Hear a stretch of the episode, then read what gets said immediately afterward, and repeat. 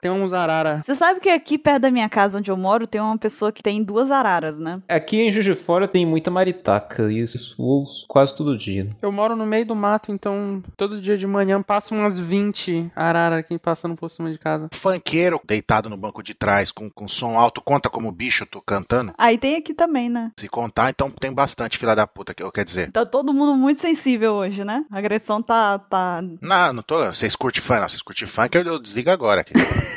Eu vou ficar em silêncio. Então. Olha, vai perder uma legião de fã agora, hein? Ah, não, eu tô brincando, é pela brincadeira, ok? Ou não. Então, é, aí tem aqui, tem uma casa que tem duas araras, só que, tipo assim, são duas araras muito histéricas. Tipo, elas não param de gritar nunca. Elas passam o dia inteiro fazendo ah! Sabe? Como é que é? Repete aí. Como que é? Repete aí, como é que foi? Eu sabia, eu sabia que isso ia acontecer. Elas passam o dia inteiro fazendo ah! Ok. Caramba, é o Mr. 27 reclamando de algum, de algum comentário. Ah! já temos nossa vírgula sonora. Ah! Antes do cast começar, ela já nasceu, já, né? A vírgula sonora. Mas, mas você provavelmente também ia ficar chiando se ficasse o tempo inteiro preso dentro de uma gaiola apertada. Não, elas ficam soltas, porque elas são domésticas, entendeu? Elas ficam soltas. Aí é bem chato mesmo. Elas são chatas pra caramba. A casa é bem grande, entendeu? Então, tipo, tem uma tem bastante árvore e tal, elas ficam soltas. Mas elas gritam o dia inteiro. Aí teve uma vez, tipo, todo mundo aqui da vizinhança, assim, né, suporta, porque não tem jeito, né? Mas teve uma vez que, por um milagre divino, elas fizeram silêncio, sabe? Tipo, ficou um silêncio, todo mundo pensou até que tinha ficado surdo. Você morreu, né? Morreu. O pessoal falou, ou eu fiquei surdo, ou as araras morreram. Das duas, uma. Aí, meu primo que morava aqui comigo na época, a gente chegou, assim, da janela pra poder dar uma olhada, pra ver se tava tudo bem e tal. Aí meu primo virou pra mim e falou, hein, tá muito silêncio, né? Eu, é. Aí a gente pegou ele da janela, viramos e fizemos, ah! Aí as araras voltaram a gritar tudo de novo. Elas é mesmo? A gente fez só pela zoeira, sabe? A gente foi lá e gritou, elas voltaram a gritar de novo. A gente não tem muito amigo aqui na vizinhança. Por que será? Né? Depois disso, ninguém mais quis fazer amizade com a gente. Hoje em dia, acho que elas estão mais velhinhas, que elas já não gritam mais tanto, mas enfim. Isso porque o tema era Páscoa, né? Me contaram que a gente ia falar sobre Páscoa, né? Mas tudo É porque o Mr. 27 tá com os dois ovos dele lá, né? É, arara, pássaro, ovo, tu, tudo a mesma coisa. Queridos fãs, em qual país você acha que a Bururu mo- mora? Escrevam nos É. comentários. Olha só, eu acho que eles vão saber que é Brasil, tá? Mas vão deixar, vão deixar. Então tá, uma ilha de One Piece.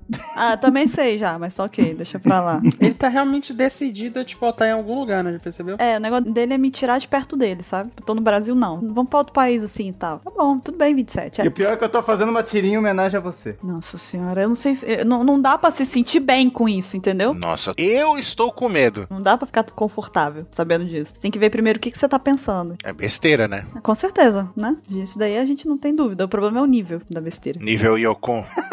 Só porque eu fiz o. Ah! Oi, a Buru. Ah! Imita de novo. Vai fazer o tirateima. Meu Deus do céu.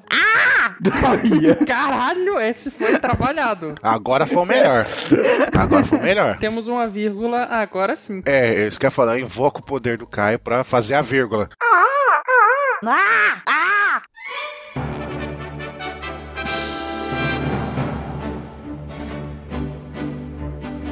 Olá, jovens! Bem-vindos a mais um Opex Cast. Eu sou a Bururu e hoje eu estou aqui com o Mr. Caio, Oi, eu tenho ovos grandes no Stardew Valley, ok? com o Brazilian Cara, Boa tarde, gente. Não comprei ovo nenhum. com o Ansem Vocês estão malucos, cara. e eu tô com medo, mas. E Ah! com o Mr. 27. Eu achei que ele ia falar dos ovos também, mas tudo bem. Eu achei que ele ia falar, tô com dois ovos, igual ele falou. Quando ele chegou na chamada, o que, que ele falou com a gente? Primeira coisa, gente, eu tô com dois ovos aqui. Você tá muito besteira. Como é que é? Dois ovos? É isso que você disse? Aí eu peguei e falei, você está com os dois ovos que nasceu ou os dois ovos de chocolate, né? Que é, é bom especificar. Mas enfim. O gato ou o que? É, o gato e o Kiko também. Também. Também. Pois então, nessa semana a gente vai falar sobre o Eiichiro Oda, o criador dessa maravilhosa obra que nós todos amamos. É o, ca- o cara menos importante de One Piece. É. É, só um cara random aí, sabe? A gente só pegou um cara random e a gente vai fazer um cast sobre ele. É, não tem tema pra gente falar, né? Então, Aí a gente vai pegar só o, o cara que inventou tudo isso, né? O gênio por trás de tudo. Só isso só. Mas antes de mais nada, a gente vai para as leituras dos e-mails. Meios randoms.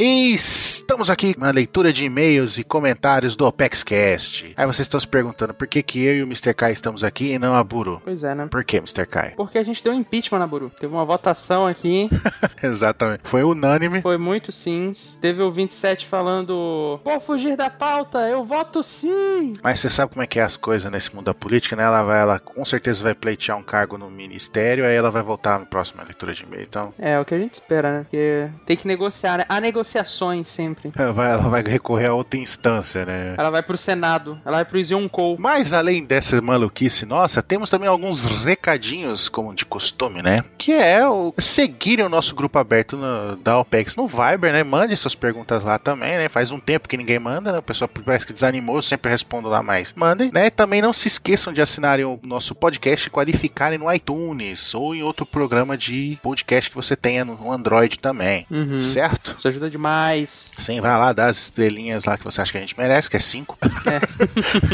A gente vai ficar muito feliz com 5, então, por favor, já sabe, né? A gente tá toda semana aqui. O Kai tá se lascando toda semana pra editar o cast. Então, por, por em honra ao Kai, por favor. Por mim, 5 estrelas. Cinco estrelas, porque ele merece, porque não, não é fácil, certo? Então agora vamos logo pra as fanarts, que foram bastante, o pessoal sempre mandando fanarts. Se você não quiser ouvir os e-mails, pule para. 22 minutos e 58. Já começando com a nossa veterana aqui, a Yoko das fanarts, a Clara G. Nogueira, né? G, G. Ela mandou três dessa vez, ela não satisfeita, ela mandou três, né? Ela mandou o Kay falando com o espelho. O que você me diz disso, Mr. Caio? Então, né, o QTI, sabe como é que é, né? No último cast ele tava assim, meio atacado, né? Ele tava meio, meio falador. E aí ele estava constantemente olhando pra parede, falando, falando consigo mesmo, olhando pro espelho. Aí aqui tem uma fanart dele sensacional, dele com a camisa da, da Sadichan, olha só. E com o outro lado da camisa é Vai Vovó, sensacional. e ele tá lá conversando com ele mesmo, né? na- nas loucuras de QTI. Não, e agora eu tô prestando atenção nos detalhes. ó, Na, na parte da frente que tá vai vovó, tá tipo a vovó com a coquezinha no cabelo, óculos, né? O coraçãozinho de como se estivesse mandando um beijo. E a faixa de misa, ó, tá vendo? Sim, é. É Muito, bom, cara, muito bom. E o outro também enviado por ela, né? É em relação ao, ao Retori, né? E a sua cabeça invertida, ou quer dizer, né? Que o garoto, daquele momento que ele contou, né? Que o garoto chamou ele de cabeça invertida, que ele tá aí lá sentado no trem, né? Aí ele, ele olha, aí vê o molequinho olhando, encarando ele, aí vai encarando, encarando, encarando, até que o moleque fala, né? Por que, que sua cabeça tá invertida? Aí ele fica. "Ah, ah, tchê." aí a mãe puxa o moleque pra nós, não, não, deixa ele lá, deixa ele quieto. Sai de perto dele! E o moleque tá cutucando o nariz igual assim, Luffy, né? Tipo, Exatamente, exatamente. eu não ligo para nada. É a cara do moleque, tipo, né? Ah, por que essa cara?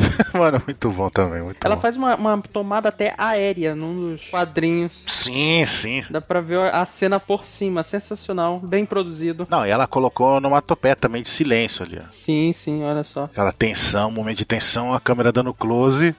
muito bom. E o terceiro desenho também, a fanart enviada por ela, é do, do QT, né? Fa- O seu, come- seus comentários ao Way, né? Ele falando, da- imaginando o que será que a Sadichan poderia fazer com esse chicote. Ele, com o nariz sangrando ali.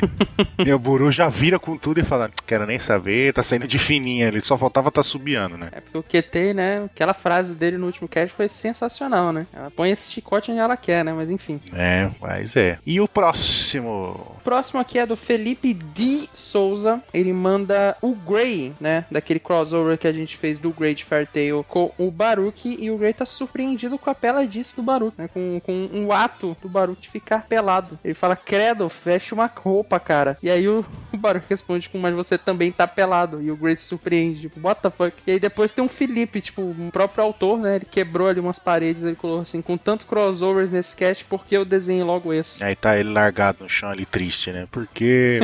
Depressão. Muito bom. Muito bom mesmo. Então, E o outro que também foi enviado aqui por Guilherme Kenzo, né? O Simon e o Soga King, juntos os heróis, né? Pulando aqui ó, pô, né, com o número um na mão, assim, né? Nós somos o número. Eles são mesmo, né? Os grandes Saiyaman e o rei dos atiradores, o Soga King, o herói lendário que vive na Ilha dos Atiradores. Ficou muito bem desenhado, cara. Adorei esse desenho, foi demais. É pior que se você for imaginar os dois interagindo, seria algo desse tipo mesmo, né? Seria, seria. Vale um crossover do Oda com Toriyama. Seria bem divertido. Eu fico imaginando que deve ser tipo assim, os dois é param e olha, eu não acredito, você, aí fica aquela cena de tensão, né? Tipo, ah, caramba, eles vão lutar. Aí um, meu Deus, é o grande Saiyaman. Aí o, o, o Gohan, né? Meu Deus, é o Soka King. Os dois ficam tipo com o olhinho brilhando. Ah, Seria bem por aí. hein? Seria bem divertido. Por favor, Oda, faça isso acontecer. Toriyama também, please. e o próximo? O próximo aqui que a gente tem é do Herbert Mariano. Ele manda a fanart do Lex Luthor, né? Falando os do time Vivi estão chegando. Tiver o Lex, né, do, no filme Batman vs Superman, e aquela frase dele, né? Os times da Vivi estão chegando. Porque, né, a Vivi recentemente reapareceu no mangá, né? Linda, maravilhosa. Sim, sim, é exuberante. Tu percebeu uma coisa, aliás, comentar aqui. Tu percebeu que ela tá no caralho do navio? Ex- Era exatamente isso que eu ia falar. Ela fala, e desfilando ao vento em cima do caralho. Ela já voltou pro navio, já foi direto pro caralho, né? Ai, meu Deus. Esses trocadilhos infames é inacreditável. Mas então, mas fica aí, né? O Lex Luthor também tava esperando a Vivi. Pelo jeito sim. né? Agora vai, vai começar a guerra, né? Vivi, time Vivi, time Carrot, né? Time, vários times. Não tem time Vivi, porque a time Vivi já é Mugiwara, né? Então, Exatamente, exatamente. Muitas pessoas não sabem disso, né? Mas ela é. O Oda já confirmou isso, afirmou isso. Eu quero ela de volta ao bando ativo. De estar lá com a galera. Mas ela Exatamente. continua Mugiwara. Sempre será para todos, sempre linda Vivi Mugiwara. Uhum, Inclusive, né? ah, Já acrescentando informação, o Oda deu aquele esqueminha que todo mundo tem um número e uma cor que representa o personagem, né? A Vivi era o azul e o 5.5. Olha aí. Ai, que incrível. Então ela é sim Mugiwara. E o Jinbei não tem, né? Fica aí a, Fica aí a- o comentário só deixando ele aqui. É, eu só não sei porque fez comentariamente, mas. mas... Só deixando ele embora. É, tchau, tchau. e aproveitando que o comentário foi embora, eu vou falar da outra fanart, que é da Julia M. Bergagnole. Deve ser essa pronúncia, não sei, é um nome italiano. Que ela mandou aqui o Sanji versus o Rock Lee. E fica a pergunta do Sanji, né? Uhum. É uma garota? É uma garota? Será que é uma garota? A gente vê ali o, o Rock Lee de, é, plantando bananeira, né? Dando os golpes dele. É, e o, e o Sanji ali com, com o Diablo Jambo, né? E perguntando, é uma garota, né? Ficou bem desenho também isso daí, cara. Eu gostei, ficou muito foda. Ah, e agora que eu prestei atenção ali em cima, ó, o versus. A gente vê a sobrancelha versus a, sobra- a sobrancelha grossa versus a sobrancelha enroladinha. Cara, que- olha só, não tinha notado isso, verdade. Muito bom, muito bem notado que eles competem também na sobrancelha, né? Fê? Quem tem a sobrancelha mais maluca, É. tô bom. E, o- e o outro? A próxima que a gente tem aqui é do. Já também tá virando veterano esse daí, que é o nosso querido Marcos Machuca, né? Que ele mandou mais um fan color, dessa vez do QTEI. Que ele pega os nossos mangazinhos lá da OPEX, né? Que tem. Você checa lá no site, tem um mangá da OPEX, do, uma- um resumozinho da história da gente, do, do site, da equipe e tudo mais, de como as coisas acontecem nos bastidores. E tem um personagem do QTEI lá, ele pegou e dessa vez, nessa semana, ele fez o recolo, o fan color do QTEI. Ficou bem maneiro, ficou show de bola. Ficou muito bom. Muito bom mesmo. A cor. Ficou da hora mesmo. Queria saber pintar desse jeito. Pois é, também queria. Não cabe a nós essa habilidade. É, não nascemos com isso, também não, não tentamos muito, né? Então, É, então deixa quieto, né? E outra que foi enviada também foi por Michael Borges, olha só. Que ele mandou, né, o traficante atirando no Edward do Vampiro Crepúsculo, né?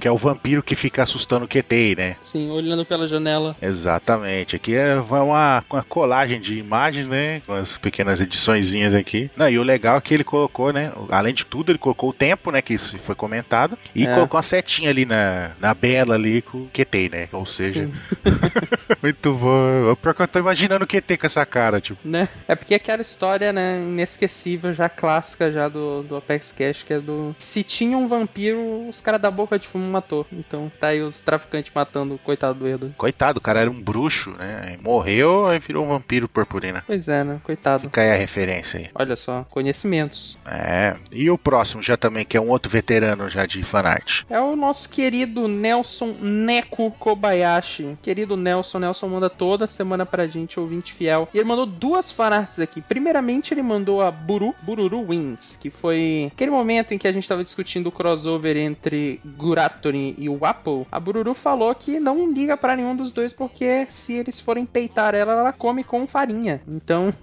Bururu, né? Sempre superior em tudo. E aí ela comenta, ela ainda fala assim: e me deixa, Caio, que eu vou assistir Full Metal Alchemist. Então, ela, ela está ficando um pouco nervosa com meu, minhas pegações de pé, né? Ah, mas você tem que continuar. Temos, temos que fazer um movimento. Sim. Bururu assista Fullmetal. Enquanto não assistir, a gente vai zoar ela no cast. Só, só lamento, Buru. É, foi um dos motivos também que a gente votou, né, pra ela sair. gente. Pra ela assistir Fullmetal, eu voto sim. e aí, né? Ela sofreu esse impeachment. Mas vamos lá, então. A próxima do Nelson Neko Kobayashi também é aqui. Outra sensacional, ficou muito bem feita, que foi a do Fujitori. Vendo o Kiko mandando uma pergunta pra ele assim, tio, sua cabeça está invertida. Por quê? Aí ele, porque todo o seu cabelo está na parte de baixo. Aí ele, chambros! E a cabeça do Kiko fica invertida também nessa brincadeira. Aí É. ele manda aquele, mamãe! Né, do Kiko já clássico, né? Ficou muito, muito engraçado. É o Fugitores Revende, a vingança do Fugitori. Ficou demais, cara. Ah, cara, vai- vai- eu, eu- eu ri tanto, velho, quando vocês falaram Fugitori, cara.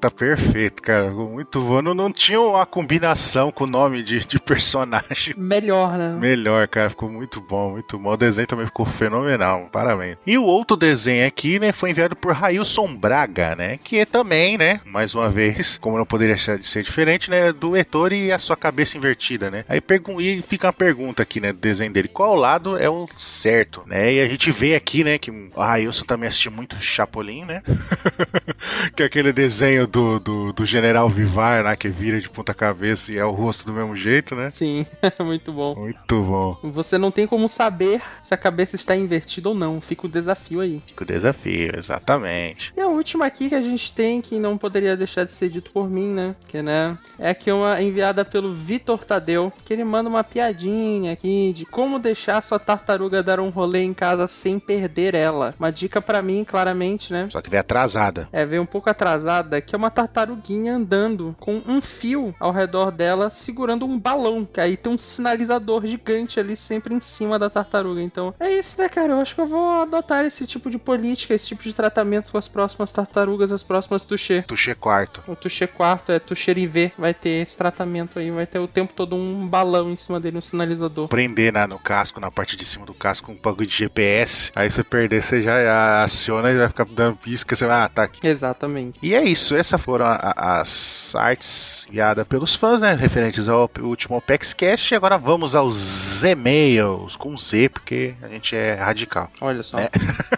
Somos diferentões. Somos diferentões, exatamente. Então vamos lá, Mr. Kai. Qual que é o primeiro e-mail enviado? A gente tem aqui o e-mail do Gerberson Souza e ele manda assim, ó. Olá pessoal do OPEX aqui, quem fala é o Gerberson Souza, Gerberson, Gerberson ou Gerberson, não sei. Tenho 23 mais um anos, o que que você tem a comentar sobre isso? 24! 24!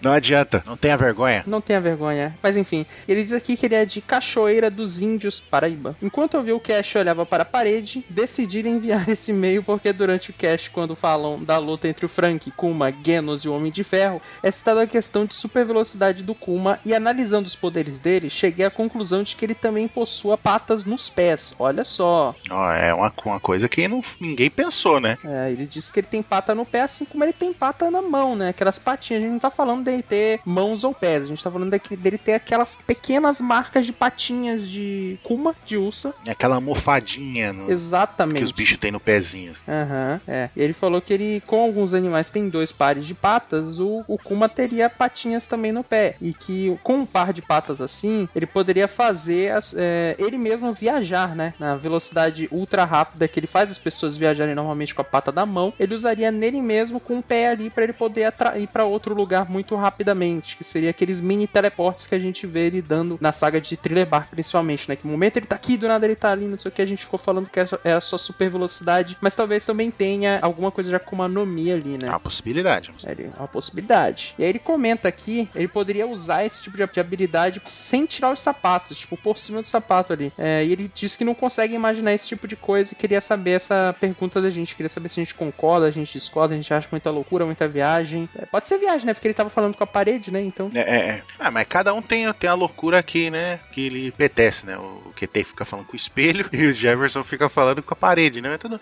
Não, mas até que tem um- uma lógica aí. Não, não- se fosse acontecer, não, não vai ser estranho, não. É, loucura, loucura, deixa o cara não fala que o Cesar Clay é o próximo em Guará, tá tudo bem. É, tá, tá, tamo em casa. Tamo em casa. E ele finaliza aqui o e-mail só mandando um grande abraço pra gente e tal. E um beijo pra Bururu, porque como sempre, né? A Bururu recebendo um beijo, a gente só abraço, né? Né? É. Triste esse tipo de coisa, né? O pessoal não é, privilegiando a Bururu, tá vendo? Por isso tem que sobrar impeachment, não pode ter privilégio. Não pode privilégio. Esses, esses privilégios aí é contra. Fere a Constituição. Exata, essa é a palavra que eu tava procurando. Fere a Constituição, exatamente. Então a gente tá esperando também as melhorias eles mandar beijo pra gente, certo? A gente também gosta. né? E, o, e aqui, pra encerrar, né, temos o e-mail do Alexandre Araújo, né? Ele diz aqui: meu nome é Alexandre M. Araújo, tenho 20 anos, sou de Belém do Pará. Olha só, meu conterrâneo. Olha só, então, eh, faça uma visita para o Alexandre. Um dia, quem sabe. O Alexandre, faça uma visita para o Mr. Kai. Ajude ele na edição. Eu não tô em Belém, mas eu só sou um nascido lá. Ah, tá. Ah, então, então deixa aqui. Só mande um oi. É, então, ele diz aqui: Eu acho que finalmente a Bururu acertou uma grande teoria em One Piece. É. é.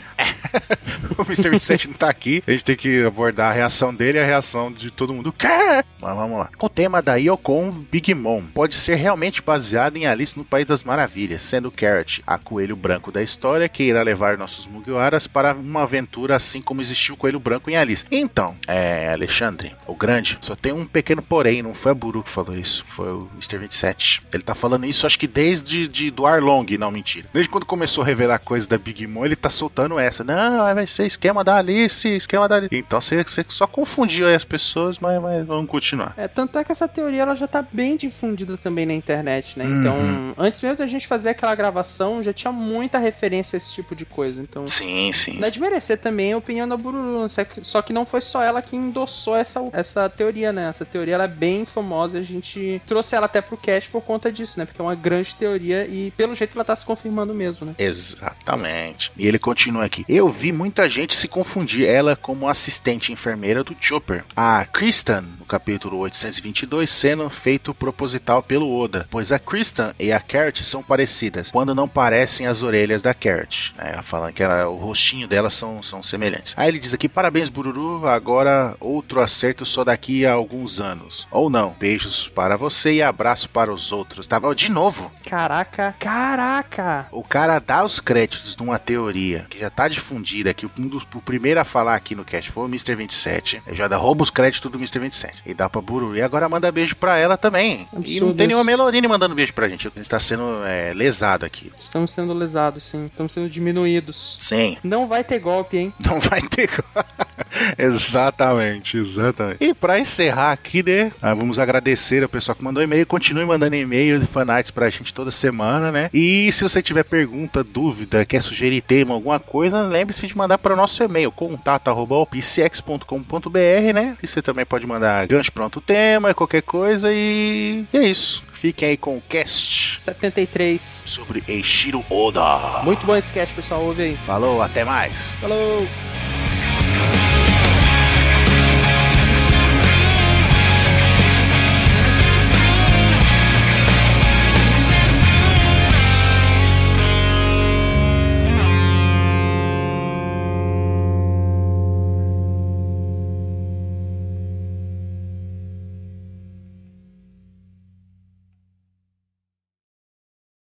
たった一つのことが今を迷わせてるんだ数えきれないほどなくしてまた拾い集めりゃいいさ Pois então, estamos de volta com o tema principal do Apex Cash. A gente vai falar sobre o Oda, o responsável por toda essa obra maravilhosa, todas essas genialidades que nós lidamos todas as semanas em One Piece. Nem todas, né? Porque ele né, costuma tirar folguinha. É, às vezes acontece, mas ele merece as folgas que ele tira. A gente vai descobrir que ele merece bastante. Pois então, a gente vai falar aqui sobre ele, vamos falar das origens, da entrada dele no mundo do- dos mangás, né? Como que ele aprendeu, como que ele se criou como mangaka, com quem que ele trabalhou, qual foi a, a experiência dele, né, de crescimento nesse ramo. A gente vai conversar sobre toda essa trajetória dele. Vamos analisar um pouquinho do jeito com que ele trabalha, vamos descobrir também algumas curiosidades, tudo, tudo que for possível sobre o Oda, a gente vai trazer aqui hoje. Então, vamos começando então, Mr. Kai, o que, que a gente tem aqui pra dizer sobre o nosso querido Odachi? Então, né, a gente tem aqui um pouco das origens dele. Tirou da É. Origins. Origins. Tchan, Nossa. tchan, tchan, tchan. Tá Nossa. Imaginando montagens daquela cara do Oda lá com a máscara do bar. Controlem-se. Controlem o 27 antes que ele invoque a Arara aí, pelo amor de Controla Deus. essa arara aí, pelo amor de Deus. Arararara no Mi. Não. Não, não. Não, seria um Toritori no Mi no modelo Arara. Boa, tá vendo? Sim, boa, boa, tá vendo? É um dos que voa. Não, v- vamos controlar, vamos... Não, não. Não, não vamos dar corda. Não, não. Não vamos dar corda pra ele. Já tô me arrependendo de ter feito essa piada. Mas enfim, vamos lá então. Só uma ficha rápida aqui do Oda, da origem dele. Ele nasceu em 1 de janeiro de 75. Ele tem 41 anos de idade. Olha que curioso, né? 1 de janeiro. Uhum. Dizem que quem nasce em 1 do 1 nasceu pra ser líder, né? Ou coisa assim. E ele nasceu na cidade de Kumamoto. Kumamoto. Boa, era necessário. Você fez uma, uma afirmação Zorotardo, sabia? Por quê? Porque o Zoro faz aniversário no dia 1 do 1. E o que, que isso tem a ver com o dia 1 de janeiro? Ele falou um do 1, serve pra ser líder, isso aí vai dar Zorotardismo. Você esqueceu que você tá falando com o Mr. 27? É, a, a lógica na mente dele é, funciona de outra maneira, né? Mas enfim, é uma lógica distorcida, 27. Ele vai fazer qualquer tipo de conta pra fazer o número que ele. o resultado que ele quer, você não entendeu? Mas você sabe que é bom que isso aconteça, né? Porque ele serve de exemplo do que não fazer.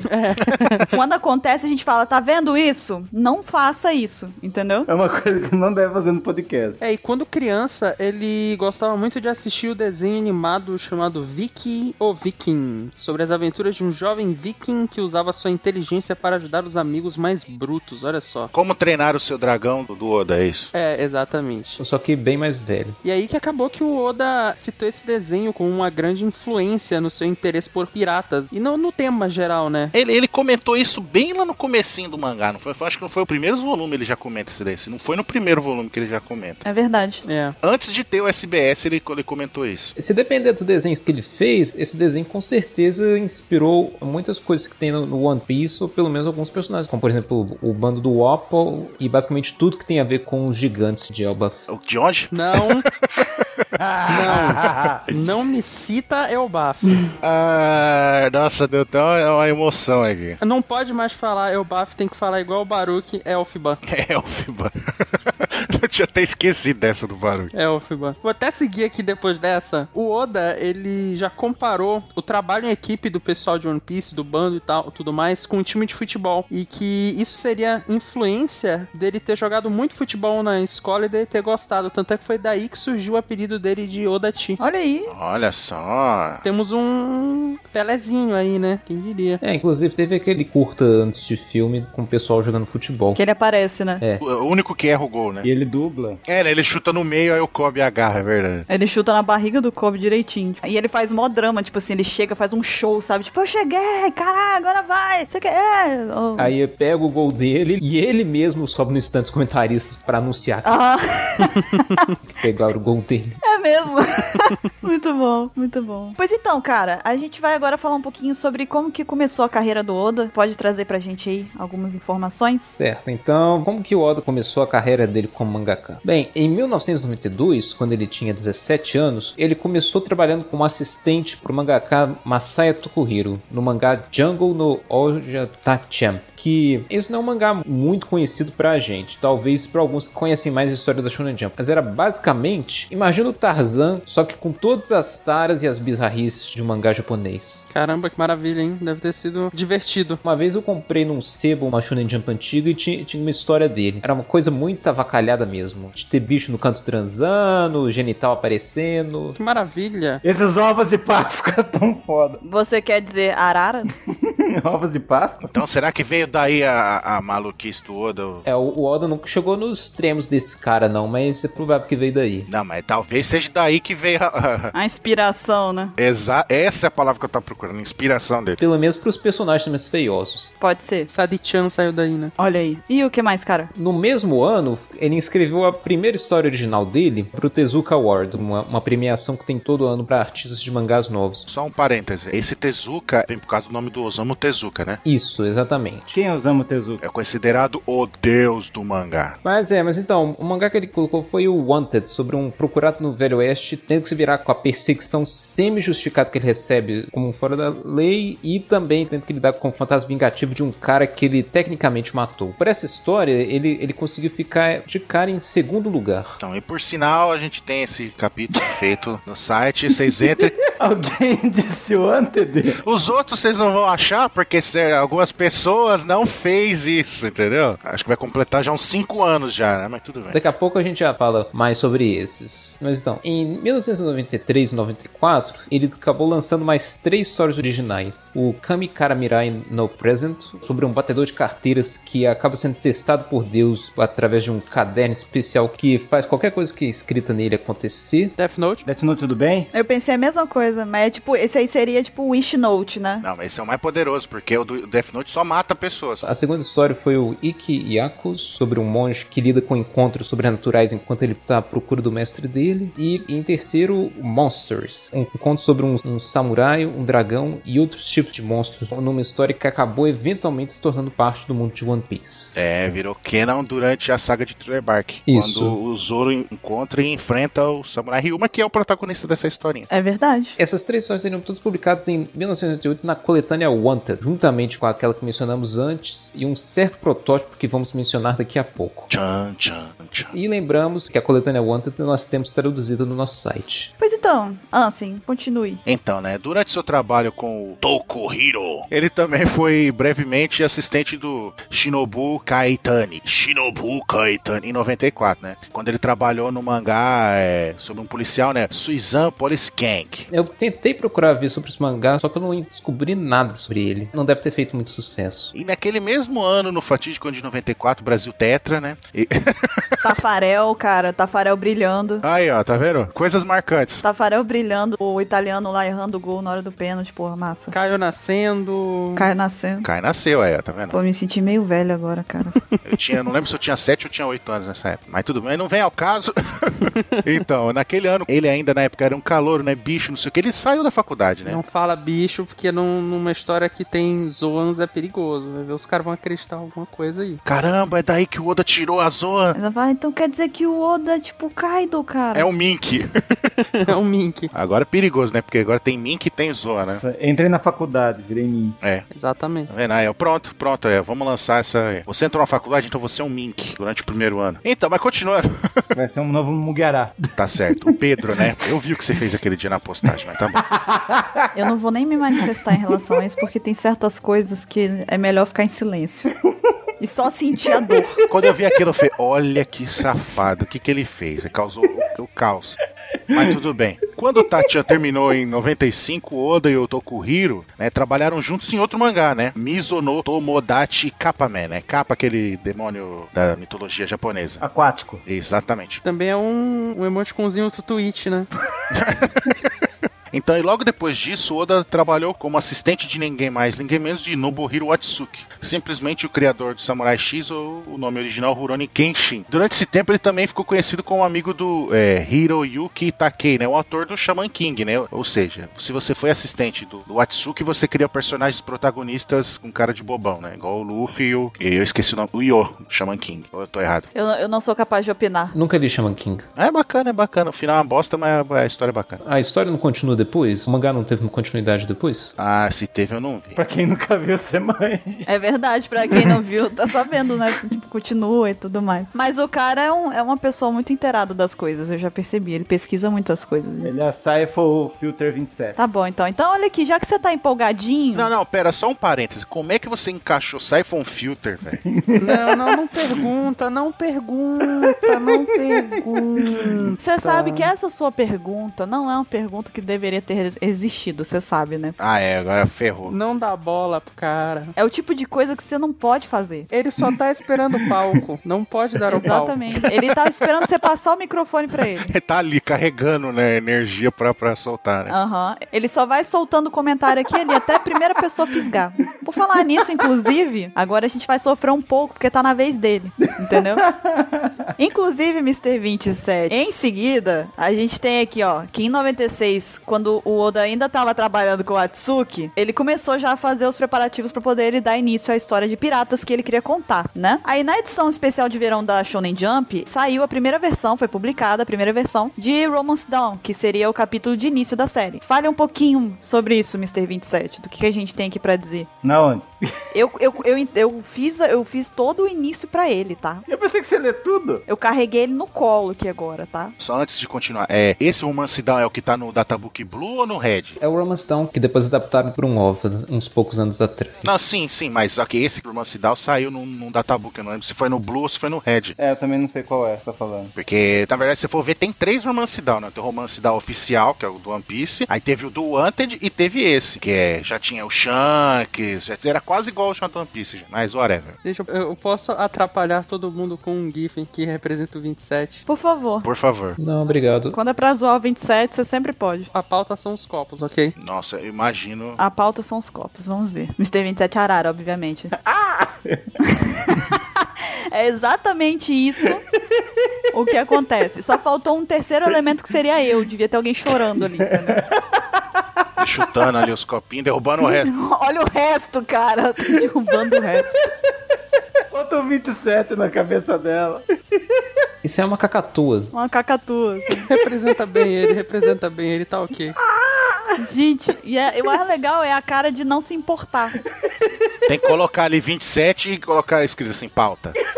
Eu vou, eu vou colocar o link na descrição do Pex Cash pro pessoal. Eu vou colocar. Cara, perfeito. Caio, você foi milimétrica agora. Agora ele vai ficar rindo e não vai falar.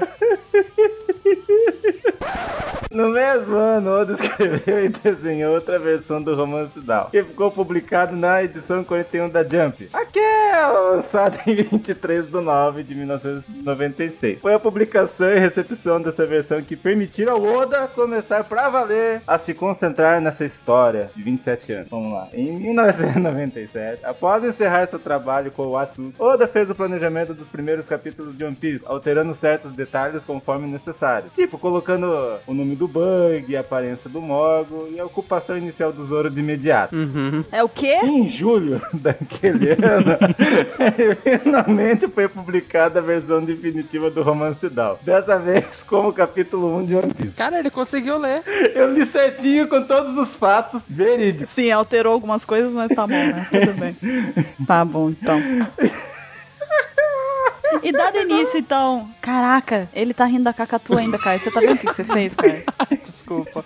Eu devia ter deixado pro final. Você destruiu o Mr. 27 nesse cast, já era. Não que não precisasse de muito, mas enfim. Pois então, dado início ao One Piece, o Oda agora começou a traçar os próprios objetivos dele, ele começou a fazer o traço dele, enfim, desenvolver a história dele. E por falar em traço, em desenho, o Oda tem uma, uma característica muito única, né? De desenhar o traço dele, é, inclusive, é uma coisa que acaba sendo meio que impactante pra quem tá assistindo os outros animes e aí muda pra One Piece e aí, tipo, dá aquele choque, né? De diferenças do- dos traços. Bem, não, não bem outros animes, outros mangás. É, é, é. Porque quem desenha o mangá é o Oda, enfim, o resto é, são os diretores, né? As animações. A Toya. É, apesar de que é baseado no traço dele, mas enfim, não tem problema. O cara especificou bem aqui. Então, em relação ao Oda como mangaka, como desenhista, né? O Oda, ele faz os seus esboços primeiro a lápis, e aí ele desenha por cima com canetas especiais, aquelas de bico de pena e tal, Maru Pen. E aí ele vai fazendo correções com tinta branca depois pra poder corrigir o que, que ficou lá, saiu um pouquinho da linha e tudo mais. Para as páginas coloridas, ele usa canetas Copic e lápis coloridos em camadas múltiplas. E trabalhos mais recentes parecem até que ele usa aquela técnica de aquarela também, sabe? Ele usa também isso daí. Eu posso chegar na, na livraria e aí eu peço assim, caneta é Copic? Como que fala isso? Nunca vi isso. Com a boca, Copic. Né? Você pega e fala, moça, me dá uma caneta Copic. Aí pronto. Ela vai saber? Vai, ué. Se ela trabalha numa papelaria, espera-se que ela saiba, né? Alguém já pediu essa caneta aqui? Cara, sério, isso é realmente assim. é, É um negócio bem es- especializado. não tô entendendo onde ele quer chegar. Não, porque eu nunca pedi essa caneta. Isso porque eu fiz curso de desenho. Que merda.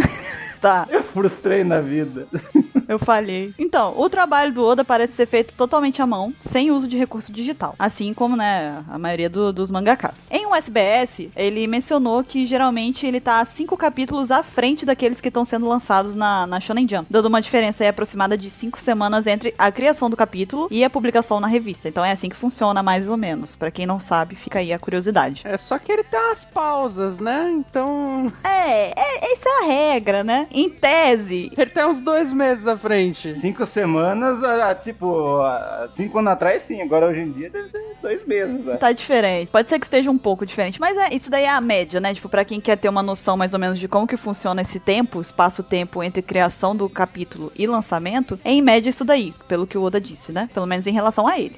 Se depender do que aprendi lendo Bakuman, eu, geralmente é essa média que é feita na criação de mangá. E o Oda também, ele tem em média cinco assistentes que ajudam ele na arte final. Isso daí inclui os cenários, é, a adição de tons, enfim. Mas ele mesmo, ele se encarrega de desenhar todos os personagens, incluindo os personagens de fundo também, não é só os principais. E que- o Oda gosta de dizer que ele, ele se importa muito, ele gosta, ele faz questão de desenhar tudo que pareça, entre aspas, ter vida, né? Então ele basicamente deixa construções, né, para os assistentes dele, ou cenário de modo geral, algo que não tenha vida, né, que não se mova, enfim. É, eu lembro de uma publicação recente dele, a gente até tem, tem no site do Apex, não vou lembrar exatamente onde é que foi, que ele falou que tudo que tem movimento é ele que faz. Tem que ter movimento. Sim. Uhum. Ele respondeu isso no SBS, não foi? É, eu acho que foi. Foi, ele comentou mesmo. Agora não perguntem qual SBS, que é impossível achar.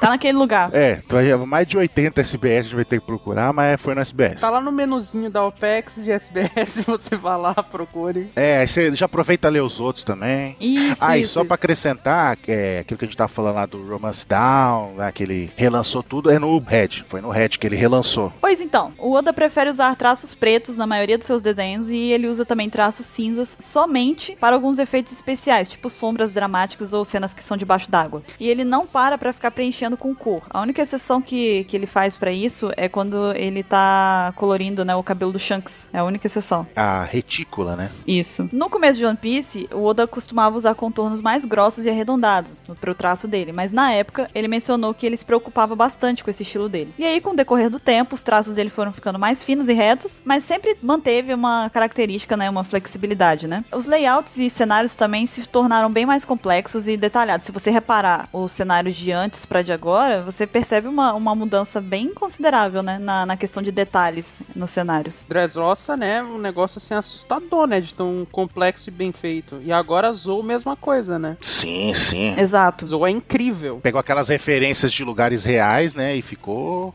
monstruoso. Eu já tava detalhado assim desde Skype, ou pelo menos até eu acho que já tava assim em Alabasta. Ah, mas eu concordo com o Caio. Acho que nessas últimas ele tá sendo mais caprichoso ainda. É, é, tipo, eu acho que desde a Era dos Tritões ele já tem feito cada vez subindo mais o nível, sabe? Só que essas duas últimas aí, cara, são assim absurdas pra mim. Eu concordo, concordo com o Caio. Então, durante um programa de televisão que mostrou os meses de trabalhos de certos mangakas famosos, tipo o Masashi Kishimoto e o Chichikubo, ao contrário das mesas dos, dos outros colegas do Oda e tal, todas que, tipo, apareciam todas bem limpas e tal, com quase nenhum resquício de trabalho, sabe? A do Oda, por contrário, né? Parecia que tava sendo usada o tempo todo, né? Porque tava tão bagunçada, tipo, tava cheio de restos de lápis, de caneta e tal, que parecia que, né, enfim, ele usava ela o tempo inteiro e tal, nu- nunca era limpa, né? Nunca era arrumada. Parecia que ele, ele tava usando, aí levantou, foi tomar um copo d'água, aí tiraram a foto nessa hora. Exato. Só que na verdade acho que era assim que ela era o tempo inteiro, né? Cara, eu fico imaginando a mesa do Kubotiti, porque deve ser tipo um papel, uma régua pra ele fazer os ângulos retos, né? Que é só o que tem no mangá dele. E é isso. É, nem retícula tem, né? É só isso De, de- de quem que você tá falando? do Kubotiti. Do cara do Bleach. Ah, A certo. principal ferramenta dele, uma régua. né? Um esquadro. Hoje não é dia pra falar mal dos outros, não. Isso aí, muito obrigado, cara. Outro dia, mas hoje não. Esse dia não é hoje. O Falar do, falar do corintiano, hein? que que você tá Como é que falando, é? cara? Pelo amor de Deus, você tá querendo arranjar briga com todo mundo, com, com todas as grandes massas. Primeiro os fãs de Tite, Bleach, agora os Tite corintianos. Nossa, o cara foi fazer uma piada com o nome do técnico do Corinthians. Parabéns. É, percebi agora, percebi, tô muito Ah. arrependida. Parabéns, cara. Não, Você é anarquista. Ele- Deve ser. na verdade, todo mundo acha que ele usa máscara de panda ou de cachorro, que ele fala que é panda, mas na verdade usa a máscara lá do, do V de Vingança. Guy Fawkes. Então, Mr. Caio, já que a gente tá falando aqui da mesa da organização do Oda e tudo mais. Vamos falar um pouquinho do estúdio dele também, como que é, né? Então, o estúdio dele parece bem interessante, né? Porque, por exemplo, a porta de entrada já tem um leme de navio com maçaneta. Então, né, tu já entra, né, né, tematizado ali. Já é o melhor estúdio ever, já, logo do começo. Aí, no estúdio dele também tem espaço para mais de oito assistentes simultâneos. Não é a norma trabalhar em tantos toda semana. O grupo principal consiste de quatro a seis pessoas e o Oda, de fato, prefere trabalhar com o menor número possível para fazer a maior parte do trabalho pessoalmente. Aquela coisa, né? Ele sempre prefere, né? As partes principais ele faz, ele passa pros caras só a parte que não é, que não tem movimento, que não tem vida. Grampeia aí. Grampeia aí, exatamente. É isso que ele faz. Me prepara um café, né? Enfim.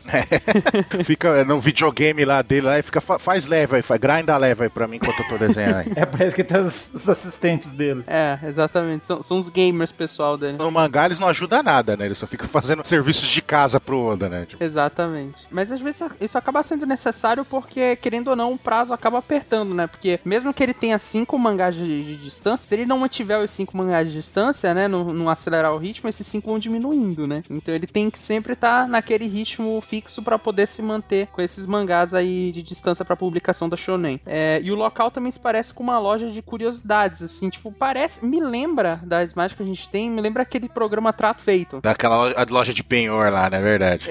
Exatamente. É porque tem tudo quanto é coisa de tudo quanto é parte do mundo e tal. E tem troféu, boneco, livro, decorações, dardos, modelo em tamanho real de robôs, muita coisa, cara. E, e- É a estátua do Predador, não é que ele tem? Não, não, não é do Predador, é do Exterminador do Futuro. Exterminador, é, do Exterminador do Futuro. E ele também tem um, um R2D2 em modelo real. Olha aí que legal, cara. O Oda é muito foda, puta merda. O Oda é foda, o Oda é foda. O, o Oda gosta de Star Wars. Se Você não, você tá errado. Gente, como vocês estão agressivos hoje? Pra que isso? É, e nas mesas dos assistentes também há papéis pendurados com rascunho e lembrete referentes aos personagens e cenários em que estão trabalhando, né? Naquele período, naquele momento ali. Incluindo detalhes menores de perspectiva em mapas também. E o espaço de trabalho dele, assim, a desktop do Oda, ela é bem bagunçada, como a gente já falou, né? Ele é bem. Ele não é um dos caras mais organizados, porque até tem curiosidades, assim, que tu encontra, tipo, estudos científicos que falam que pessoas que são muito geniais, elas geralmente são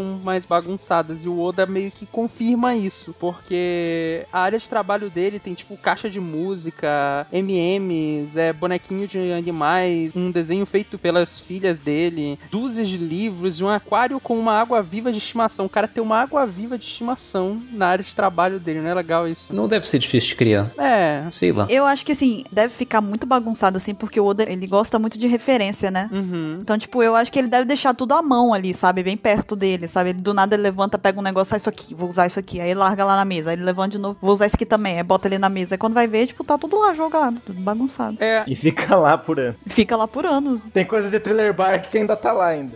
É, isso, isso bate com um comentário do Eduardo Spor, um autor brasileiro de que ele fez A Batalha do Apocalipse e tudo mais, que ele falou que inspiração, as pessoas têm aquela ideia de que, tipo, inspiração é um negócio que Que vem do céu, né? tu tá lá tomando banho e vem assim, tipo, meu Deus, uma ideia. Sendo que 99% da inspiração, na verdade, vem de referência que tu tem que estar buscando. Tu tem que estar lendo alguma coisa, tu tem que estar buscando informação de alguma coisa e que no meio daquela tua, aquele teu ato de pesquisar, de ler, te vai surgir uma ideia por conta do que tu tá se cercando, né? Então isso bate com a mesa bagunçada do Oda aí cheia de coisa, né? Ele tá o tempo todo se cercando de informações. E também, ó, o estúdio dele contém, assim, muitos cadernos com anotações referentes a tudo, a personagens e arcos e poderes e tudo mais, que ele guarda pra usar no futuro também, principalmente. Então, por exemplo, ele tem quatro cadernos pra poderes de Akuma no Mi, e ele tem 17 cadernos só pro arco de Dressrosa. Por que que teve qua- quase sem mangá? Pois é, né? Pra tu ver. Foi exatamente 100, não foi? Mas ó, a gente não tem uma imagem de um caderno dele com quatro gigantes que seria do Gear Force? Não tem um negócio assim? Não, então, tem um caderno do Gear 4, tem um caderno dos Revolucionários, tem um caderno da Big Mom e tem um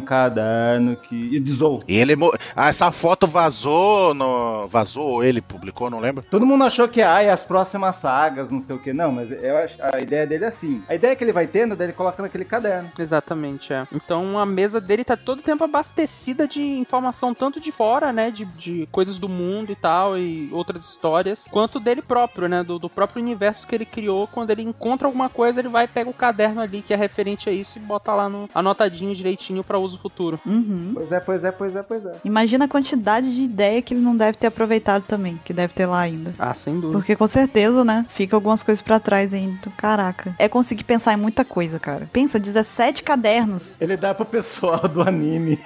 o pessoal vai me matar. Ah, tá. Complemento, né? É o complemento. Nossa, deve ter uns hater agora que tá. Os fakes do Ansem, se eles estavam de férias até agora, eles vão voltar com tudo. Estão surgindo da terra, né? Tome aqui meu caderno descolocar. Eles vão voltar com aquelas tochas acesas, sabe? De fogo, assim. Aquele jalabasta lá que anda correndo lá e fica. É, é. Ah, é. Eu sei. Os fake, é. Aí o rei desses bichinhos é os hater, né?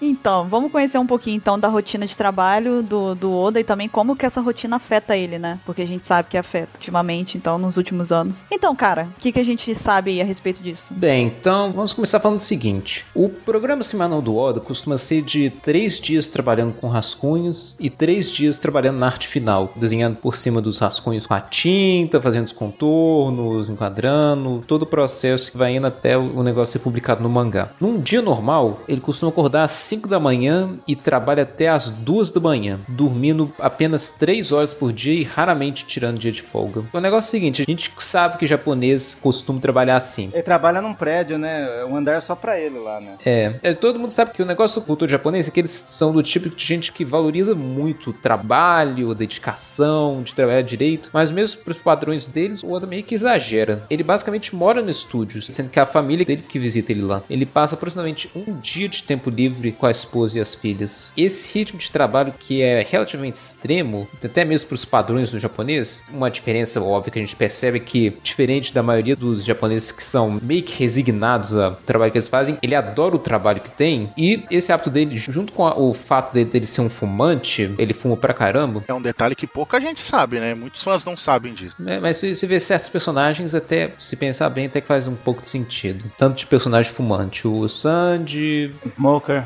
Crocodile. Uhum. Mas é, o fato que esse ritmo absurdo de trabalho, o fato dele fumar, pode ser a causa indireta, ou às vezes até direta, de ocasionais problemas de saúde que ele tem. Então, tipo, ele deve beber muito café, ficar acordadão, ligadaço, né? É, Sim, sim. A coisa mais antiga que encontrei foi em abril de 2006, que é quando ele teve um mal súbito não especificado, do qual ele se recuperou meio que rápido. Ele não demorou muito tempo para se recuperar. Em 2013, essa foi a vez que ele acabou dando um susto em todo mundo, porque ele acabou sendo hospitalizado por causa de um abscesso peritoncilar, que é uma inflamação grave na garganta, que ele já estava sentindo antes, só que ele demorou demais para tratar.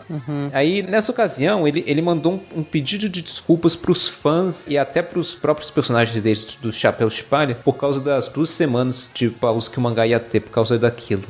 Foi triste. Uma coisa que eu lembro até hoje é coisa no OPEX de avisando notícia, e basicamente já dando coisa do personagem chorando. Mas- E em 2014, no ano seguinte e no mesmo período que o incidente do ano passado, ele foi de novo pro hospital. Só que dessa vez para uma cirurgia já planejada para ele remover as amígdalas. Sem dúvida, em- em sequência direta ao que aconteceu no ano anterior.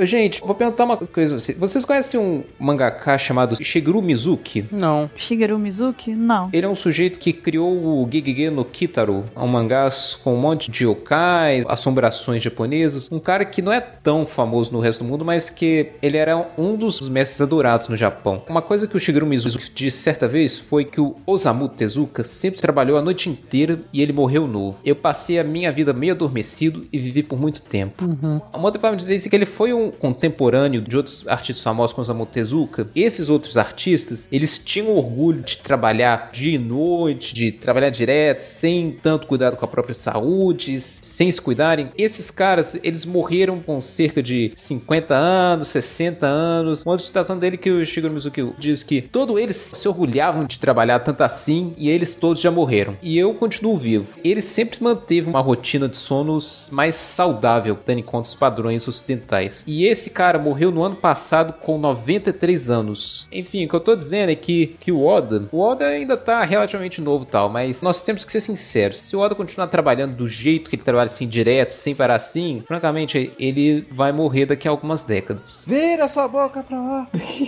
Ah, mas então o que tu tá me dizendo é que o Togashi é imortal. Eu vi o que você fez aí, cara. Maldito. Togashi é o do Yu Hakusho e Hunter x Hunter. Maldito Togashi. Ele não é aquele que vive doente? Não. Togashi deve viver em Bahamas. Não, o Togashi é o que faz uns capítulos e some, aí depois de uns 5 anos ele volta faz mais uns, uns quatro capítulos. Ele é o maldito mangaka que pega na luta final de Yu Hakusho, ele desenha uma página. Não é uma folha, é uma página a luta final. Será que o Ansem tem raiva do Togashi? É porque o que o Caio quer dizer é que, tipo, por ele, né, tipo, se ausentar bastante e ser uma pessoa um tanto quanto preguiçosa nesses termos, assim, né? Não, ele é relax. Ele é zen. É, de boas, né? Por ele ser tão de boas com as coisas, não é preguiçoso. Acho que de boas é a melhor palavra. Aí, por conta disso, então quer dizer que ele é imortal, né? Tipo, ele vai viver uns, uns 200 anos fácil, né? Vai, vai. Também tem os casos que nenhum do criador do JoJo's Bizarre Adventure, que em todas as décadas em que ele trabalhou, ele não parece ter envelhecido um ano. É, tem isso também. Os imortais são foda, né? Tem gente que suspeita que ele seja um vampiro. É da história do QT lá. É verdade, nossa senhora, nem lembro disso. Mas enfim, o fato é que One Piece costuma ter pausas frequentes, especialmente nos anos mais recentes, pro Oda fazer os estudos dele, que é planejar etapas futuras da história. Às vezes ele, ele chega num ponto que ele quer parar e comparar para ver o que, que pode ser usado no- das histórias anteriores pro que está acontecendo agora, e, ou reorganizar o que está acontecendo. Isso sim inclui as pausas de, de descanso normais e de feriados, que nem a Golden Week. Talvez essas pausas sejam bem mais importantes do que parecem. Também trabalha feito um condenado, né? Quando tem, ele aproveita, né? A verdade é que também o ritmo desses caras, desses mangakas, é muito intenso, cara. É. uma, uma jornada de trabalho muito desgastante. É, eu me pergunto se o, o aumento nas pausas do mangá que a gente tem tido recentemente, né? Porque de fato não dá pra ignorar, né? Nos anos recentes tem aumentado de pouco em pouco. Se não é uma consequência do- dos anos que o Oda passou publicando num ritmo tão frenético, sem nenhuma pausa e tudo mais. Se agora ele não tá, tipo, de alguma forma, a gente não tem informação, né? De dentro, mas se não seja uma necessidade dele realmente de ter essa pausa por conta dele não tá conseguindo manter o ritmo que ele mantinha quando ele era mais jovem, né? Porque a idade chega pra todo mundo Sim. né? E uma hora ele vai, né, precisar dar umas pausas. E ainda mais no estilo de vida dele, né? Que fuma pra caramba, dorme pouco, enfim, tudo mais aí. É. Com a idade chega bem mais forte ainda, bate bem mais. né? Uma coisa pra vocês terem uma noção, pra colocar na balança, pra você ter uma ideia de como é puxado o ritmo dos mangakas, né? E ainda mais do Oda, que o que ele faz, ele lança tipo um capítulo por semana, que são em média 14, 15 páginas, né? Tem vezes que é 20, né? Mas fica nessa média, entre 15 e 20, isso por semana. Uhum. Os quadrinistas eh, norte-americanos lá da Marvel, da DC, eles fazem isso por mês. Uhum. Os caras já acham o ritmo absurdo. Agora imagina fazer isso por semana, sobre humana, assim, sabe? Então tem que dar um desconto pros- quando tem pausa, assim, porque. Ah, mas o Oda tá vagabundando, não. Ele- Ou ele tá descansando, como o cara falou, ele tá fazendo pesquisa pra, pra sagas futuras, assim. Então é, é, é válido essas pausas. É mais que justo, né? É, e não é como se o, o- o mangá tivesse, tipo, ah não, a gente tá perdendo qualidade com o tempo porque o Oda tá ficando cansado. Não, tipo, ele tá subindo o nível cada vez mais. Exatamente. É, o negócio é que o fato do One Piece fazer tanto sucesso é um fator que permite a ele ter o direito a essas pausas. É. Porque um mangá com menos sucesso, dando essas pausas, provavelmente ele iria fechar em, em pouco tempo. Pois então, sabendo disso, tenham mais paciência com o mestre Oda quando a gente tiver uma pausa aí na semana. Então, assim, vamos falar um pouquinho, conversar sobre um- os acontecimentos especiais que ocorreram aí durante toda essa jornada de One Piece. Mas então, né? E, e um desses acontecimentos foi em 2002, né? Durante a Jump Fiesta, né? Jump Fiesta, que não é o carro, ele conheceu o artista e cosplay Shiaki Inaba. Shiaki Inaba, né? Que a artista, né? A cosplayer que fez uma cosplay de Nami, né? Num num show que teve num palco, não sei o que, não sei o que. E olha só, o Oda Safadinho começou a namorar, né? Com ela, né? hã? E dois anos depois estavam casados, né? E hoje eles têm duas filhas. Olha que interessante. O Oda Safadinho já casou, já pegou a Nami logo de cara, já, né? Meloline, Meloline. É. Será que o Oda faz a Nami toda daquele jeito pra homenagear a esposa dele? Talvez, hein? Com o corpão, toda bonitona, não sei o que. Pode ser. E a Robin, ele faz homenageia pra quem? A amante. A amante. Ou quer dizer. Ops. Oh, Ó, o respeito, rapaz. o- Opa, opa, opa. Ó, o respeito. Mas. Mas esse lance das filhas aí do Oda, eu acho que. A gente não sabe nada. Claro que sabe. Não, não sabe, ele esconde tudo, não, sai, não tem nem foto do Oda direito. O- Eu tenho certeza que o Oda fez o Kyrus espelhando a Rebeca e a Viola como. Ah, sim, sim. Não, tá. Nesse caso, eu concordo com você. Que o Oda nunca tinha feito algo tão Paternal. paternal que ele fez com o Kyrus, com a Rebeca, tipo, vou proteger minha filha a todo custo. É, eu vejo a história do Kirs, o que eu me lembro é daquele filme Taken. Esqueci o- como é que é o nome em português desse filme. Busca implacável. É, Ah. É aquele filme que os caras não entendem que não dá certo sequestrar o pessoal que- do Lianisson. Tipo, não, não sequestra a família do cara. Ó, o Liam Neeson é o, o rei dos deuses gregos. Ele treinou o Batman, né?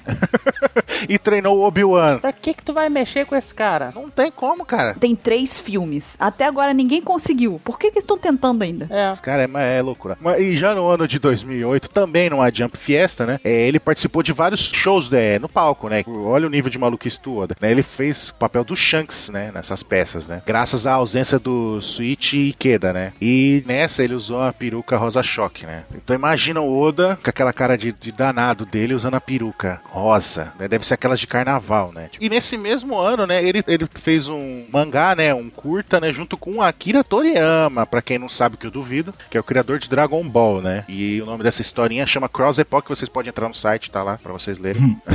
e aí ele realizou né, um sonho de longa data, né? De fazer alguma obra junto um do- dos seus mangás. Acho que é o mais, é o favorito dele, não é? O Dragon Ball. Ele já fala um milhão de vezes isso daí. a impressão minha ou Cross Epoch, essa combinação de palavras é meio que uma referência ao Chrono Trigger. Também acho. Com certeza. Do lado do, do Toriyama. Que Epoch, pra quem não sabe, né? É o nome da nave que eles usam no, no Chrono Trigger, né? E Cross, né? É o nome da continuação do Chrono Trigger, que é o Chrono Cross. Exatamente. Provavelmente é daí que vem o nome. É, joguem, pelo amor de Deus. E fiquem à vontade pra ignorar o Chrono Cross, mas escutem a música. Sim. Caralho, a pessoa tá uma raiva do Chrono Cross, é inacreditável, né? Mas o Chrono Trigger é bom e vale por tudo, tá? Então, Mr. 27, Ué, o que o futuro reserva para o Oda? futuro no Oda? Eu não sou tarólogo. A gente tem que levar em conta o que o Oda falou sobre o próprio futuro. Uhum. O que o futuro reserva para tudo, para nós, para o universo e tudo mais? Tá, Mr. 27 Hawkins vai falar. Anos atrás, o Oda disse que depois que terminasse One Piece, ele pretendia criar um mangá sobre robôs gigantes. Eu lembro disso num 55 fato que tem no site que a Buru vai colocar lá no A site. Buru vai, né? Uhum. Uhum. Dar serviços é fácil, né? Seguir a pauta já por outro lado, né? É, já não pode, já vai além, né? Das Mas imagine, capacidades. como que seria um mangá de robôs? Acho que ele faria uma homenagem ao Frank num dos robôs. Ah, certeza, né? Ele ia fazer a homenagem àqueles Gundam, né? Que ele adora aqueles robôs de. Que ele falou que o, o primeiro figure dele foi um Gundam. Os homens gostam de robôs, né, Buru? Não sei se é um machista, desgraçado. Essa é uma piada que eu não gosto muito, não, porque tem muita menina que, que gosta de robô gigante também. Olha aqui, eu tô por um, um milímetro de che- realmente chegar aí e, e matar você. Fale meu robô que você gosta, Buru. O Frank Shogun. Você gosta dele? Gosto, ué. Por que não? Você É. gostou de Pacific Rim? Sim. Quem não gosta de Pacific Rim? Ah, eu já vi muita gente, Caio. Ah, são pessoas chatas. São pessoas erradas. Deixa eu te falar uma coisa, 27. Você já arranjou briga com o pessoal do Bleach. Você já arranjou briga com os corintianos. Aí agora você tá querendo arranjar briga com as Melorini também. Por quê? Falando que só homens gostam de robôs. Vamos fazer uma enquete. Mulheres, vocês gostam de robô? Você não está sendo uma pessoa legal nesse momento. Eu tô te dando uma dica de amiga aqui, tá? Amiga pare. Amiga, pare, só louca. Tá ultrapassando limites. Mas, mas então, 27, é verdade que o Oda mudou de ideia depois? Eu não sei. Minhas cartas não estão dizendo nada. Deixa eu ver. Tá na pauta. Está na pauta. Tá escrito ali, ó, por sinal. Você pode ler aquela pauta, por favor? Só a, a pauta. Porém, ele mais recentemente disse que quando a série acabasse, ele passaria a fazer apenas histórias curtas, seguindo o exemplo da Kira Toriyama. Claro, então vai ser o One Piece Super. Pensem nisso. Ai, ai. E não para. Ansem, o que você acha? Eu vou ficar quieto. Cara, ele, se depender dele, vai rolar One Piece Gaiden, One Piece Super. One Piece Super. Ai, ai, ai, então. A nossa sorte é que Mr. 27 não influencia em nada na vida do Oda, diretamente. É a nossa sorte. É. Fico imaginando depois que acabar o One Piece, depois uns 10 anos depois, o Oda ficar mostrando o que aconteceu com cada da pessoa. Imagina. Ah, seria legal, seria legal. É importante ele cuidar da própria saúde, mas uma coisa que eu imagino muito acontecendo é ele não trabalhar pessoalmente nessas histórias. Fazer participações limitadas, né? Alguma coisa assim na- nas histórias. Participação limitada na criação dessas histórias, porque, sei lá, é coisa que vem muito em mangá, de deixar out- outras pessoas trabalhando. Eu acho que sim, sinceramente. É lógico que, como fã, né, do, do Oda e tudo mais, eu sempre vou torcer pra que ele faça novas histórias pra gente poder ler. Mas eu também acho que é muito justo se ele decidir, tipo, cara, eu agora vou, eu vou descansar, vou aproveitar minha vida e vou, tipo assim. Meus milhões. É, vou gastar meu dinheiro, entendeu? E tipo, e aí de vez em quando, quando alguém quiser e tal, eu, eu faço uma participaçãozinha, ajudo um pouquinho ali num negócio e tal, só pra eu poder, né, continuar na ativa de certa forma. Mas cara, de verdade, do fundo do meu coração, eu acho que é mais que justo que o Oda depois, se ele quiser parar e descansar, que ele, que ele faça isso, sabe? Tipo, o cara tá abdicando da vida dele, sabe? Só pra isso, assim, ele abdica do resto. Acho que ele não tem noção da grana que ele ganha. É, mas por outro lado, do jeito que ele trabalha, do jeito que ele fala, fazer mangá é a vida dele. Tudo bem, é a vida dele, mas ele tem outra vida, ele tem uma esposa, ele tem filhos, entendeu? Ele tem Ele é casado com a Nami. Ele tem vontades, ele tem hobbies, entendeu? Então, assim. Ele tem hobby? ma- Ai, Ai, Ah, meu sério, de Deus. verdade, cara, sério. Cara, sério eu mesmo. juro que eu pensei a mesma coisa. De verdade. Senta ali. Senta ali, faz. Vou vaca amarela, vai, silêncio. 27, tá vendo aquele banquinho ali no canto? Senta nele. Olha só, então, como eu tava dizendo, a vida dele é fazer mangá. Ele ama isso, ele gosta disso. Mas, cara, tem uma hora que, tipo, o- ele já tá sentindo. A gente percebe que ele tá sentindo o cansaço dessa, dessa rotina louca que é, entendeu? Então, é isso que eu disse. Eu acho que é possível e que provavelmente é o que vai acontecer, que é o que ele mesmo falou. Ele, tipo, ele vai começar agora com histórias curtas, de repente ele faz lá participações. Ele não se envolve totalmente na criação, ele só ajuda de certa forma. Então, tipo assim, pra poder ele se manter dentro do que ele gosta, que realmente é desenhar, né, ser mangaká. Mas o que eu disse é que, tipo assim, se porventura ele chegar num ponto da vida dele que ele fala, cara, eu cumpri a, a minha meta, tipo, eu, eu me tornei um mangaká de sucesso, eu fiz o que eu amo durante anos e agora eu quero relaxar, eu quero ficar com a minha família, eu quero descansar. Eu acho que é mais que justo, entendeu? O cara, ele, ele tá dedicando aí quantas, já tem uma década aí, quase duas décadas aí já que ele tá se dedicando a isso, entende? Então é mais que justo que ele, que ele vá viver a vida dele, assim, as outras coisas que ele gosta além de mangá, entendeu? Eu acho que seria muito justo, sabe? Eu não ficaria chateada se ele fizesse isso, sabe? Diferente de um certo Togashi, o caso dele é justo, né? Então, Que ressentimento. Sabe o que eu acho que vai acontecer quando acabar o One Piece? A primeira coisa que vai ser lançada? o que, que é? O livro de Akuma no Mi. Ó, é possível? É possível. Com todo uma enciclopédia. Daí, puta, um monte de fã comprando. Imagina que louco. Bem possível. Não, vai ter os haters que vai falar, é, é um caça-níquel. Sabe Tá uma coisa que imagina ele fazendo algum dia, apesar de eu nunca ter lido um comentário a respeito? Ele fazer também igual o Akira Toriyama e trabalhar como ilustrador, designer para algum jogo de videogame, que nem o Akira Toriyama fez pro Dragon Quest. É possível também. Eu queria ver um roteiro de um jogo em parceria do Oda com o Kojima.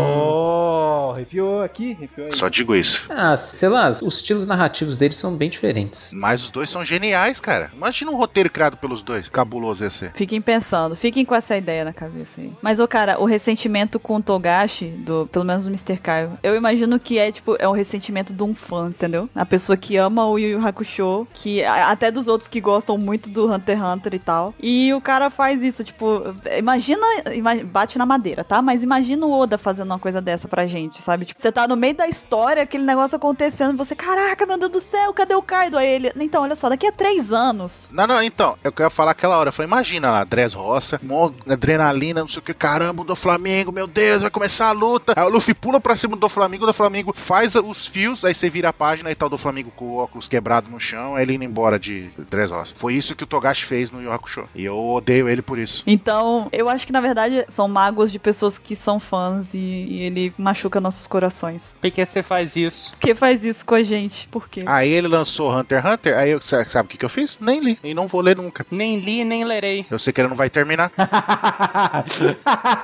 Esperto. O Ansem é tipo quando a pessoa termina com o namorado, sabe? Que aí a pessoa quer voltar ele. Agora eu não vou te dar confiança também. Eu não quero mais ficar com você também. Você me magoou da primeira vez. Nunca te quis. Só que, tipo, tem aquele amor reprimido, sabe? Pra sempre ali. Só que você nunca vai dar o braço a torcer. Não. Pois então, vamos voltar a falar do Oda. agora. Temos aqui algumas curiosidades sobre o Oda, um- uns dados mais corriqueiros, mais banais. Um que obviamente vocês já as pessoas já meio que concluíram por conta própria, né, que o Oda, o signo dele é de Capricórnio, já que ele é 1 de janeiro, né, Pra quem tem uma noção. Shura. Banal mesmo, né? Banal assim. Ah, agora, agora é aquele momento da coluna de notícias que faz bastante relevância na vida, sabe? Tipo, fulano de tal foi andar na praia e pegou um bronzeado. Século fucking 21 e as pessoas ainda acham que um astro a trilhões de quilômetros de distância tem a- algum impacto na sua vida, né? Claro que tem, Cavaleiro do Zodíaco. Você falou na frente de um fã do Cavaleiro do Zodíaco isso? Ai, meu Deus. Tá arrumando briga, hein? Ah, tô nem aí pra isso. Daqui a pouco toma uma Excalibur aí e não sabe. Mas olha só, já que o Caio gostou tanto do signo do, do Oda, que é de Capricórnio, eu tenho um adendo, uma coisa a mais ainda pra dizer. Meu Deus. Porque também tem o signo chinês dele. Não. O signo chinês do Oda é o coelho. O Toelho. Ele fica invisível, você sabe, né? Que, inclusive, ele até se lamentou por causa disso. Porque ele falou que ele é um coelho. Eu lembro que ele disse que ele queria ser, tipo, uma cabra serpente maligna, não é? Um negócio assim. Não, um coelho carnívoro. É, um negócio meio do mal, assim. Ele queria ser a, a besta fera de olhos vermelhos lá do. É, é, ele falou, pô, eu podia ser um negócio mais maneiro, tipo isso e tal, mas não, eu sou um coelho, né?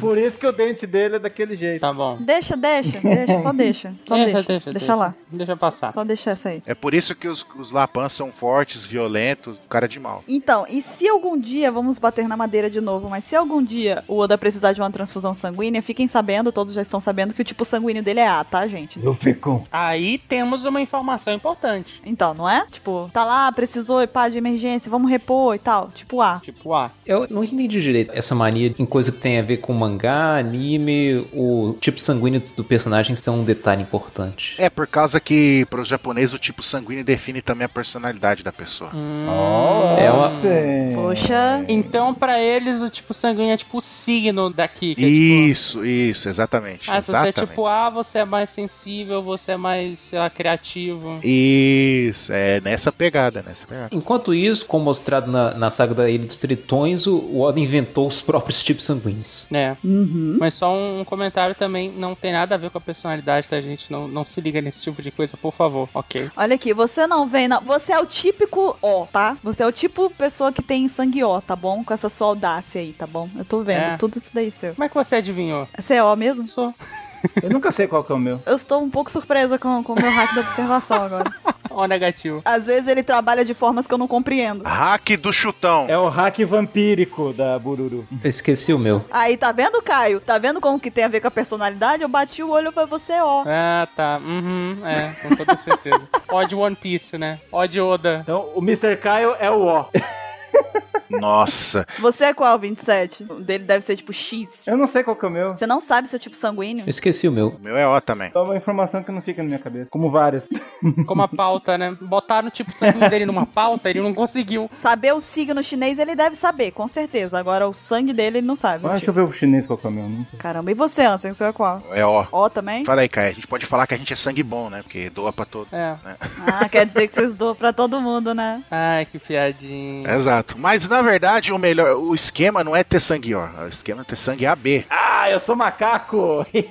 É ter sangue AB, é receptor universal. Tu tem o doador universal e o receptor universal. O receptor é o que pode receber de todo mundo e tá felizão lá, tranquilo. E o, o O, ele só se ferra, porque a gente pode doar pra todo mundo, mas a gente só pode receber O. Legal, né? Divertido isso. Massa, né? A vida é boa. A vida nos sacaneando. eu sei que eu não sou O. hein? Mas é, eu esqueci o meu. Você também não sabe? Poxa. É A obrigação de vocês, vocês têm que andar com a dog tag lá, com o nome e co- com, o tipo sanguíneo. Cara, você tem cara de B. Tem cara de B. Cara de B.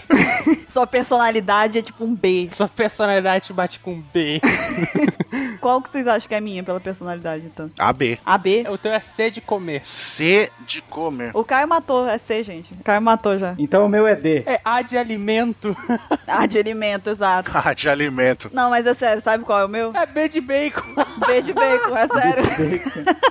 Por isso que ela decorou. Eu sou tipo B. Ah, é, só por. Já que a gente tá falando de signo, eu, eu acabei de olhar o meu aqui, no meu horóscopo chinês é tigre. Hum, e eu sou macaco. Hum. Não faço ideia do que é o meu. Não estou procurando isso agora. E nem vou, né?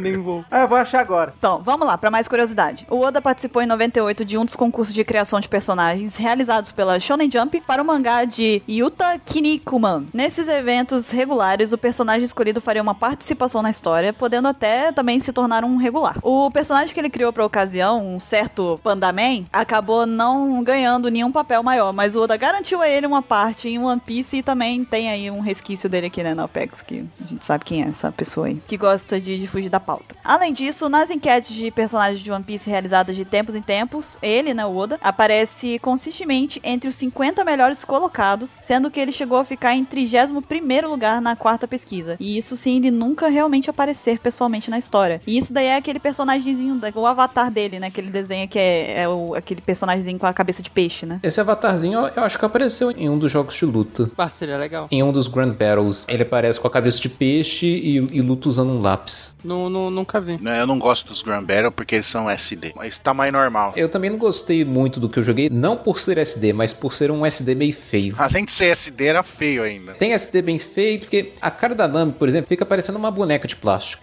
Agora temos aqui uma sessão com vários favoritos do Oda. Várias coisas que ele mais gosta, enfim. Vamos lá. O personagem favorito de One Piece do Oda é o próprio protagonista, o Luffy. O segundo personagem favorito dele, de todos os personagens do One Piece, é o Gaimon. Aquele sujeito que tá preso até hoje dentro de um baú. O pessoal acha que isso é filler, mas eu acho que esse cara é- deve ser importante. Não é filler porque ele apareceu no mangá também. Ah, é, mas o pessoal é maluco. É, tem gente que acha que Skype é filler, então sempre pode ser pior. Sabia que eu reassisti? Eu reassisti esses dias o episódio dele. E eu presumo o Gaimon tava lá, tava em busca de uma coisa todos esses anos, aí no final, não era. Mas daí ele curtiu, achou legal. Será que o Oda já não deu um spoiler ali? A busca dele, ele, ele tava atrás do tesouro lá, é que ele caiu ficou preso. Aí quando ele descobriu que não era o tesouro, ele já não se importava mais. Porque o tesouro dele passou a ser a- o, o bicho que vivia com ele lá. É, Gente, c- vocês lembram da época em que vários bichos que era um misturado com o outro eram a coisa mais maluca que a gente imaginava, sem imaginar as coisas mais absurdas que a gente veria mais pela frente? Aquilo era tipo o máximo e agora a gente, né,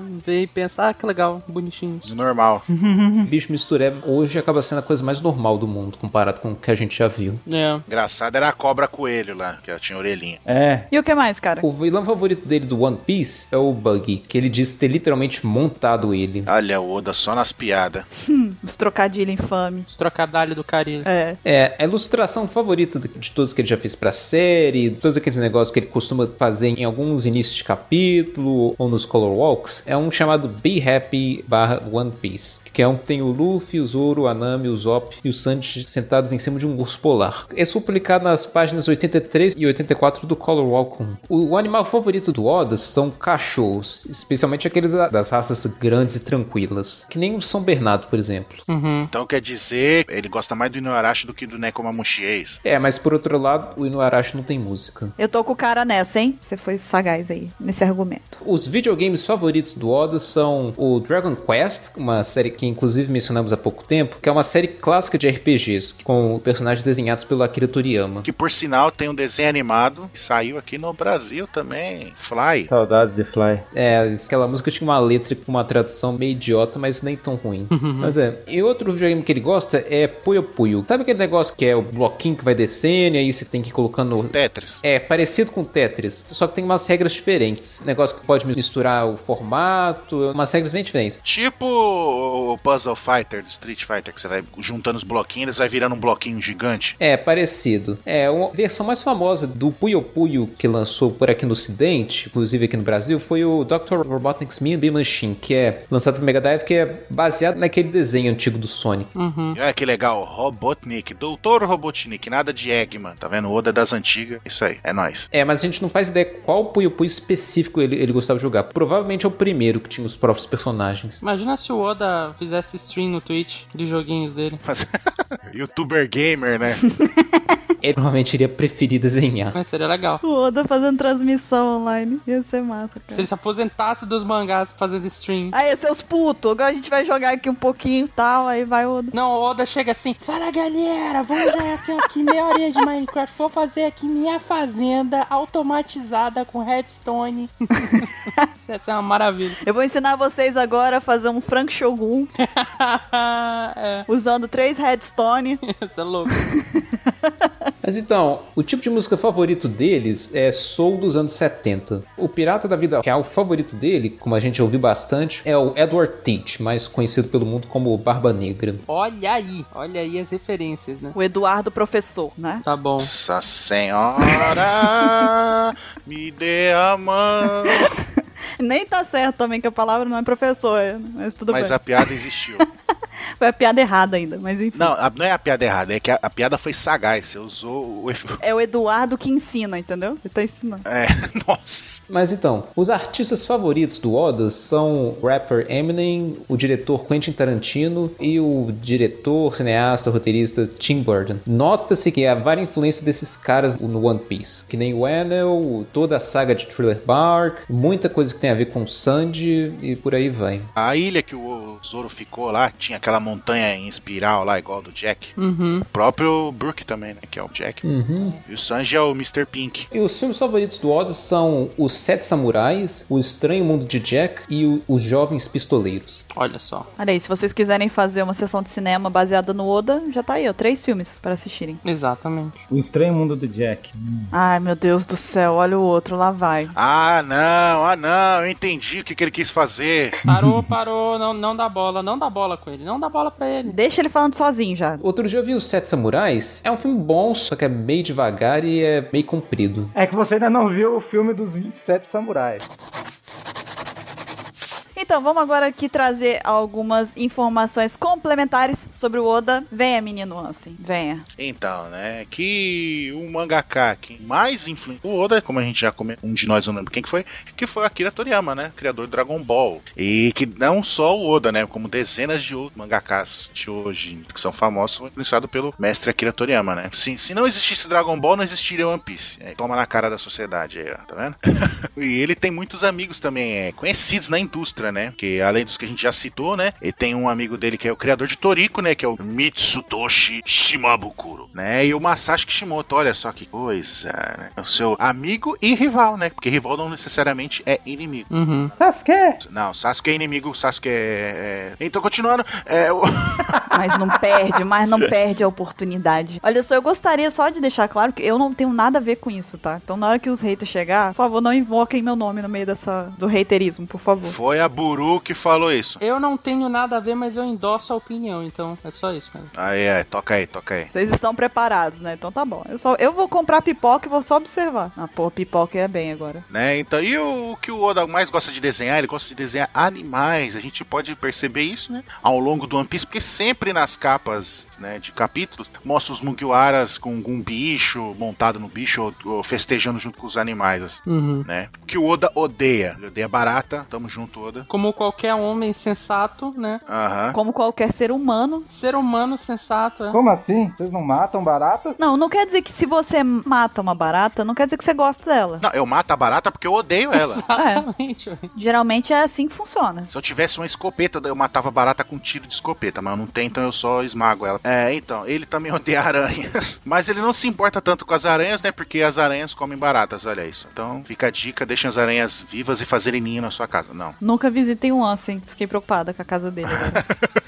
O cara mora dentro daqueles castelos cheio de teia, né? a casa dele é um casulo. Ai, ai. Então, ele e os países que ele já visitou, somente os Estados Unidos, né? Mostra aqui. Lugares que ele quer visitar. Ele que gostaria de visitar a Mongólia e a República das Maldivas e a Índia. A República das Malditas. É, então, e coisas que ele tem que são valiosas, né? Várias peças de Lego, né? Bonecos de Playmobil, armas antigas. Isso a gente até comentou no cast do da Tabuki Blue, acho que foi, né? Que fala lá do estúdio dele e tudo. E um crânio de boi É, porque quem não tem um crânio bovino em casa, né? É uma coisa super comum. É. pendurado na porta. Eu mesma tenho um em cima da minha cama aqui. É, todo churrasco a bururu tem. Todo churrasco, o que sobra, eu coloco, eu penduro como, né? A gente olha pra ele e fala, pô, que churrasco foi foda, cara. Quando o churrasco é da hora, vocês colocam o carrinho. Exatamente, é pra. né? Guerreiros tribais fazem colar com presas de bichos é, furiosos, né? Tipo lobo, essas coisas. E ela faz com um colar com crânio de boi. é Exatamente. Então imagina a Buru andando com um colar de crânio de boi. Isso porque o crânio de boi é maior que eu. Exato, você usa de escudo. Tá vendo que ela tá se zoando já, né? Meu Deus do céu. Não, eu tenho que me zoar, porque eu tenho que antecipar a zoeira, entendeu? Pra me proteger, entendeu? Se não pode vencê-lo. Junte-se a eles e, e combata eles, entendeu? Eu já vou me zoar antes de vocês já, entendeu? Rapidinho. Uhum, entendi essa estratégia, muito boa. Então, e em 2010, né, o Oda já estava recebendo 2 bilhões de ienes, que se você for converter na época dá 25 milhões de dólares em royalties referente a One Piece, ou seja, tudo que é produzido de One Piece vai 25 5 milhões vai pra carteira do. Dá pra comprar muito crânio bovino com esse dinheiro. né? viu? Isso em 2010, hoje pode ser mais. Isso, isso, isso. Provavelmente ele tá valendo mais. né? E uma pesquisa é, que foi realizada pelo Oricon, o Oda ficou em quarto lugar em resposta à pergunta qual mangaka que mudou a história do mangás. Olha só, quarto lugar. Pô, até me arrepiei aqui, cara. Ele já pode dizer que é um Yonkou, né? Olha aí, é verdade. Ó, e nesse, nesse lugar deve estar o Tezuka, deve estar o Toriyama, né? A- Antes dele aí, com certeza. Uhum. O Kishimoto eu tenho certeza que não tá. Então, agora que a gente nem conheceu. o Togashi. O Togashi não deve estar nem, nem Ô, no 100. Então, é menino, me deixa, para de agredir os, os mangakás, se re- respira, vai, vai, olha só, bebe uma água, calma, respira. Tá bom, vou beber água. Tu também, assim, senta ali naquele banquinho ali, ó. Vai ali, vai ali rapidinho. Vou, vou lá beber água, já volto. Chega mais, chega aí, chega aí. Dá uma olhada ali, senta ali do lado do 27, pelo amor de Deus, senta Fica vigiando ele, né? É, vai lá, conversa com ele um pouquinho, troca ideia. Então, a gente conversou bastante aí sobre o Oda, conhecemos mais sobre ele, vimos muitas curiosidades, a trajetória dele, enfim, tudo isso. Aqui no final, agora, pra gente encerrar esse Apex Cash, vamos fazer uma perguntinha pra vocês. De que forma que o Oda mais se destaca pra vocês? Mr. 27? quê? E aí? O quê? Você tem ouvido, você tá com fone. Ah, porque ele resgata essa vontade de ver anime que estava morta e quando eu vi One Piece foi foda. Ok. Ok, ok, excelente, tá bom. Resposta mais que plausível. Foi válida, tá aceita, tá aceita. É, você pode ir embora agora, eu sou o Bial, sabe? A- o seu voto foi computado, pode, pode voltar. Então, pra mim, eu acho que ele se destaca mais porque eu, eu gosto muito da forma pura, tipo,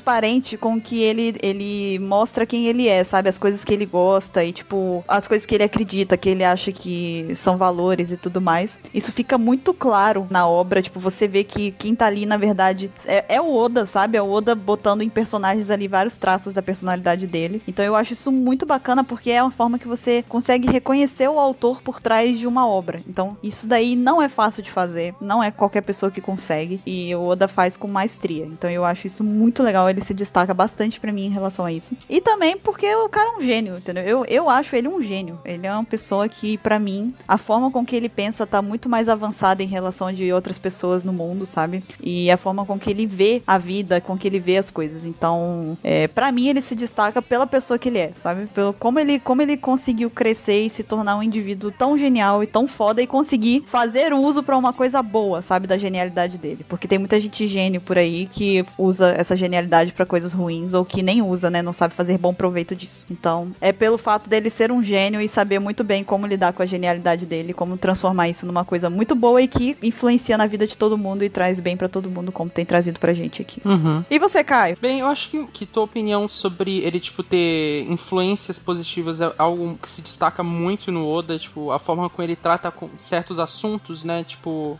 preconceitos e lutas sociais e tal, e coisas assim. Ele mostra de pequenos toques na obra, né? Que é, servem de influência pras pessoas, né? Aquela coisa de recentemente saiu uma matéria dizendo que, segundo estudos, crianças que leem Harry Potter acabam se tornando pessoas melhores quando adulto, pessoas mais liberais, assim, mais sem preconceitos, livre de preconceito, esse tipo de coisa, né? Eu acho que isso bate um pouco One Piece, né? Pelo menos eu espero que, é, que isso aconteça. Eu também acho que é um, um dos objetivos do Oda, né? Tipo, conscientizar as pessoas, mas eu acho que além disso, algo, um ponto que é, tipo, central dele, assim, que eu acho que é, é o a principal motivo dele ser esse sucesso que ele é e tudo mais, embora eu acho que não é recomendado pra ninguém seguir isso, mas é o trabalho dele, né? Tipo, a dedicação que ele tem com o trabalho dele, dele trabalhar 99 horas por dia e dormir 3 horas e só, né? E não é algo recomendado, as pessoas não deveriam ter que viver assim. Tem que ter muita força de vontade, né? Exatamente, mas é algo a ser reconhecido, né? Sem dúvida nenhuma, o- a dedicação que ele tem com a obra que ele criou, né? Uhum. E você, cara? Bem, o que eu tenho a dizer pra ele é, em muita parte, o que vocês já falaram. O que eu posso escrever que, eu, que me destaca muito dele pra mim é a criatividade dele, o jeito de contar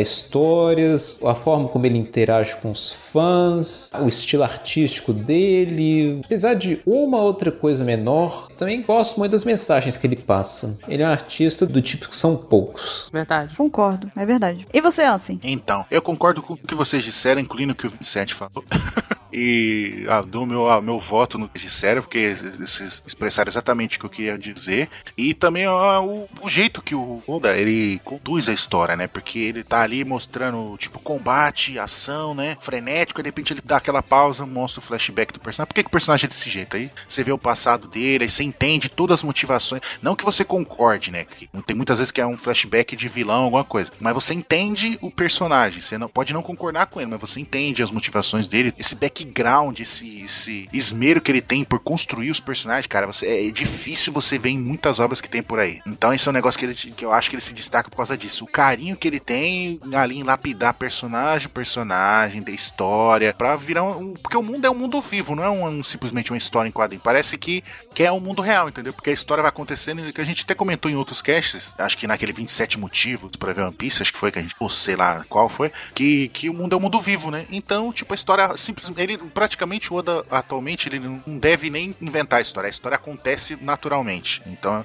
ele deixa a história se, se, conduzir sozinha. Então esse é um mérito dele e acho que é por isso que ele se destaca. Uhum. Pois então. Agora a gente deixa a pergunta para vocês também, ouvintes do Apex Cash, de que forma o Oda se destaca mais para vocês. Comentem, mandem e-mail pra gente, participem, digam o que vocês acham do Oda, como que contribuiu para a vida de vocês com a obra dele ou também como inspiração como pessoa, enfim. Mandem e-mail, participem e a gente se vê no próximo Apex Cash. Até lá. Boa noite. Falou. Falou. Ah! もっともっと立ち向かう今みなぎる力もっともっと突き進む